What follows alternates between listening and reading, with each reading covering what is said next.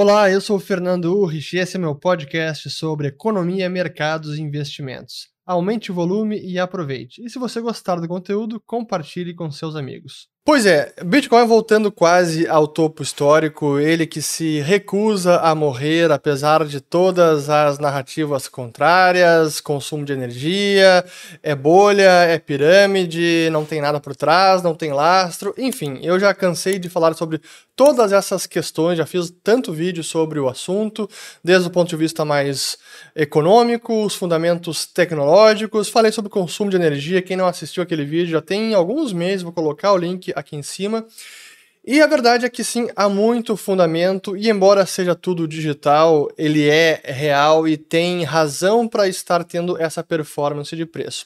Então eu quero falar sobre o preço que, obviamente, está aqui batendo as quase as máximas. Chegou no dia, no dia de hoje, que eu estou gravando aqui, 15 de outubro, 2h24 da tarde. Eu vou gravar e já vou publicar, porque sempre que a gente faz vídeo sobre preço do Bitcoin, é, ele fica defasado logo depois, é um mercado muito volátil.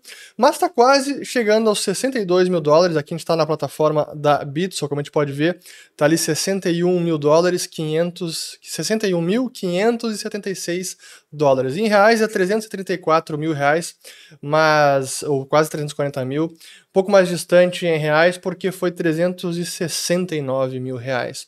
Mas o fato é que a, a, máxima histórica tinha sido lá no dia 14 de abril, no dia que a Coinbase listou as suas ações na bolsa americana, e o BTC chegou a quase 65 mil dólares e depois acabou caindo, que a gente já sabe, que a gente viu no gráfico.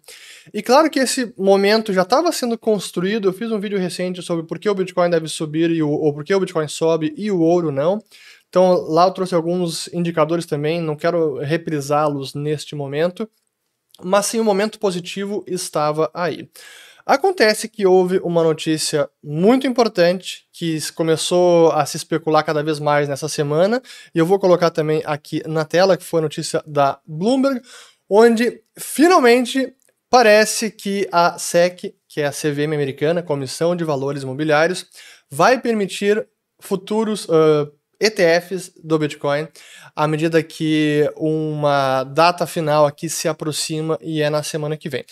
Eu já estou nesse mercado há tanto tempo, já vi essa história do ETF ser aprovado e acabar no último instante não ser aprovado e ter mais uma negativa várias vezes, desde lá de 2014 talvez, ou 15, mas isso era uma história recorrente e para mim eu já nem esperava mais. E honestamente, nem acho que é um grande driver para o Bitcoin nessa altura do campeonato, à medida que já tem tantas formas de ter exposição ao Bitcoin. Claro que é importante, mas 5, 6 anos atrás seria um enorme divisor de águas, hoje já não, não mais tanto. Mas ainda assim é algo relevante que não pode ser ignorado. E claro que à medida que essa que a, a, a data final para SEC se pronunciar se aproxima, o que se especula é que essa não negativa até o momento é um forte sinal de que, portanto, os ETFs serão aprovados. E eu falo ETFs porque tem vários que pediram, que foram arquivados, lá protocolados na SEC. Aqui eu coloco alguns, por exemplo, o primeiro é esse ProShares Bitcoin Strategy ETF, que é um de futuros, ao que tudo indica.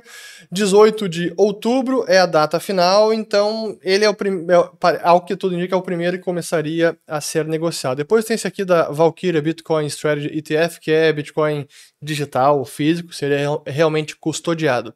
E aí tem uma notícia aqui, deixa eu botar agora do outro lado, de um jornalista da Bloomberg, falando o seguinte, ó, que aqui está o, o data team da Bloomberg, ou seja, do terminal da Bloomberg, já está começando a incluir as informações desse ETF, o ProShares, já tem até um ticker que deve ser BITO, então BITO, e aqui com as informações, e que teoricamente ele começaria na, aí na próxima semana. E depois aqui nesse tweet também fala que é possível que o próprio ETF do Valkyria também seja aprovado na próxima semana.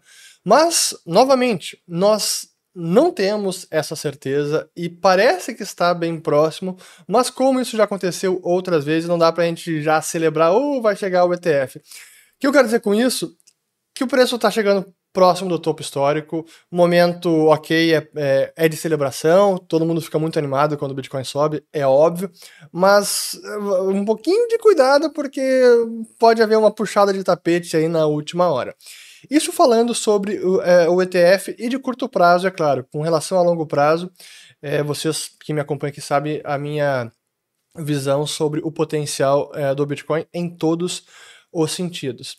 E é uma notícia também que eu queria mostrar aqui. Eu acho que até eu acabei não me lembrei agora que eu estou falando isso e deixa eu botar aqui na tela porque foi uma notícia também sobre o Bitcoin sendo usado para pagamentos. Aqui, ó. Muito bem, aqui está a notícia. Ó. Vladimir Putin diz que ele aceita o papel de cripto para fazer pagamentos internacionais.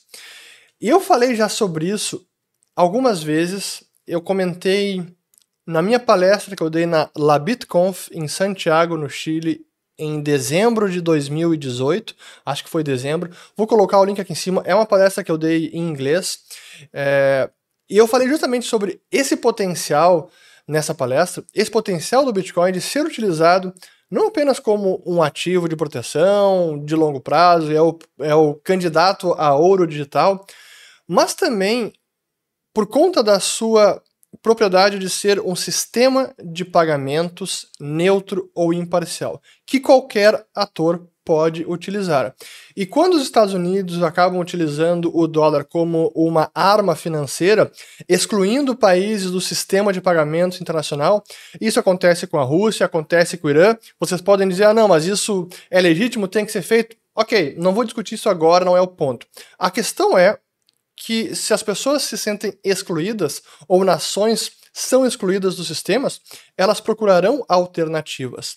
E claro que quando a gente enxerga o Bitcoin sendo essa rede de liquidação de pagamentos internacionais, que hoje já processa bilhões de dólares por dia, claro que aí tem um valor enorme e o próprio Vladimir Putin da Rússia está percebendo esse potencial também como pagamentos internacionais. Mas voltando ao ETF, sim, é uma notícia positiva, tem que celebrar, mas vamos aguardar antes de soltar foguete, porque não temos a confirmação oficial de que sim será aprovado. Outra notícia, talvez não tão positiva ou até mais negativa, depende da visão de cada um, é uma acusação que foi protocolada e arquivada hoje pela CFTC, a Commodity and Futures Trading Commission, que é o regulador de commodities e futuros nos Estados Unidos, contra a Tether Limited e a Bitfinex, empresas irmãs, por conta de alegações que a Tether fez durante vários anos de que os tokens, a sua stablecoin, USDT, eram realmente lastreados um para um com dólares americanos. E como está comprovado aqui nessa investigação, isso não era verdade durante boa parte do tempo. Aqui tem todo o documento, eu não vou ler ele é, na sua totalidade, vou deixar os links aqui para quem quiser ler depois, mas Primeiro, eu fico muito satisfeito porque a, os meus receios que eu publiquei num vi, em vários vídeos, ainda em 2018, o título era Dólar Tether, não confie, verifique, depois foi um Dólar Tether, siga desconfiando, onde eu dizia que havia fortes indícios ou suspeitas de que a empresa não teria todo o lastro que ela dizia ter. E ela alegava que tinha, sim, é, reservas de 100%. E não era verdade. E mais, eu tinha o receio de que a empresa pudesse estar emitindo tokens para uma empresa irmã como a própria Bitfinex sem ter recebido dinheiro, ou seja, vendendo a crédito. E esse crédito, um recebível, era utilizado como parte da conta de reservas. É como eu dizia aqui, ó, emitir 100, 100 bilhões, ou vamos lá, menos, emiti 1 bilhão de tokens para a Bitfinex, ela não me pagou ainda, eu sou Tether, e eu reconheço lá no meu balanço, passivo, 1 bilhão de tokens emitidos. Ativo, 1 bilhão a receber da Tether. Ó, tá aqui, ó, ativo contra passivo 100% lastreado. Mas que tipo de ativo é esse? E isso, é, é, esse era um receio, e isso aconteceu, porque eu dizia que esse tipo de operação pode inflar artificialmente o preço do Bitcoin. Com certeza que pode. Mas ao que tudo indica, a partir de 2019, a empresa tomou várias medidas para contornar esses problemas, para publicar as reservas é, e para ter um controle maior, inclusive, sobre a titularidade de vários instrumentos que a Tether diziam que eram parte das reservas. Mas o fato é que estamos em 2021 e ainda não temos essa certeza sobre a qualidade das reservas. Realmente são dólares da melhor espécie, com alta liquidez, tipo títulos do Tesouro Americano de curto prazo, ou contas bancárias em bancos americanos, ou é mais o commercial paper, que é uma espécie de letra de crédito, nota promissória, um, enfim, um crédito corporativo cuja qualidade ainda não se sabe. E até se especulou recentemente que poderia ser de empresas chinesas como a Evergrande, que está aí à beira do calote, já deu calote em alguns títulos. Então, isso é uma dúvida que permanece no ar. Parte foi sanado hoje e foi comprovado que a empresa mentiu sobre as reservas. Mas, como eu digo, é, até publiquei um, um tweet recente, você pode estar bullish com o Bitcoin, com o potencial, e estar bearish ou tem uma visão negativa para o dólar Tether. E infelizmente para mim essa visão permanece e por isso que eu sempre digo no curto prazo, esse pode ser uma, mina no, no meio do caminho e que pode explodir em algum momento e acabar repercutindo no preço com certeza.